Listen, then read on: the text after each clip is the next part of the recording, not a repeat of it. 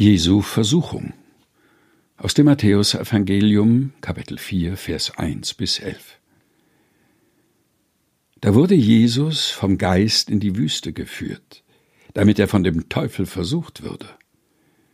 Und da er vierzig Tage und vierzig Nächte gefastet hatte, hungerte ihn.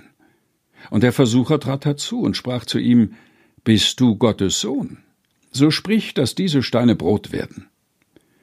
Er aber antwortete und sprach, es steht geschrieben, fünftes Buch Mose, Kapitel 8, Vers 3, der Mensch lebt nicht vom Brot allein, sondern von einem jeden Wort, das aus dem Mund Gottes geht. Da führte ihn der Teufel mit sich in die heilige Stadt und stellte ihn auf die Zinne des Tempels und sprach zu ihm, Bist du Gottes Sohn, so wirf dich hinab.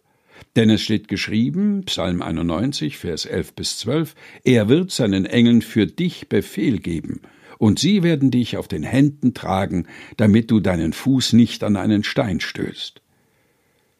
Da sprach Jesus zu ihm, wiederum steht auch geschrieben, fünftes Buch Mose, Kapitel 6, Vers 16, du sollst den Herrn deinen Gott nicht versuchen.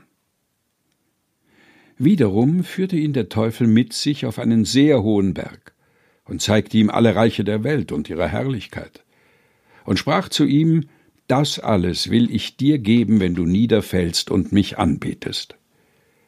Da sprach Jesus zu ihm, Weg mit dir, Satan. Denn es steht geschrieben im fünften Buch Mose, Kapitel 6, Vers 13, Du sollst anbeten den Herrn, deinen Gott, und ihm allein dienen. Da verließ ihn der Teufel, und siehe, da traten Engel herzu und dienten ihm.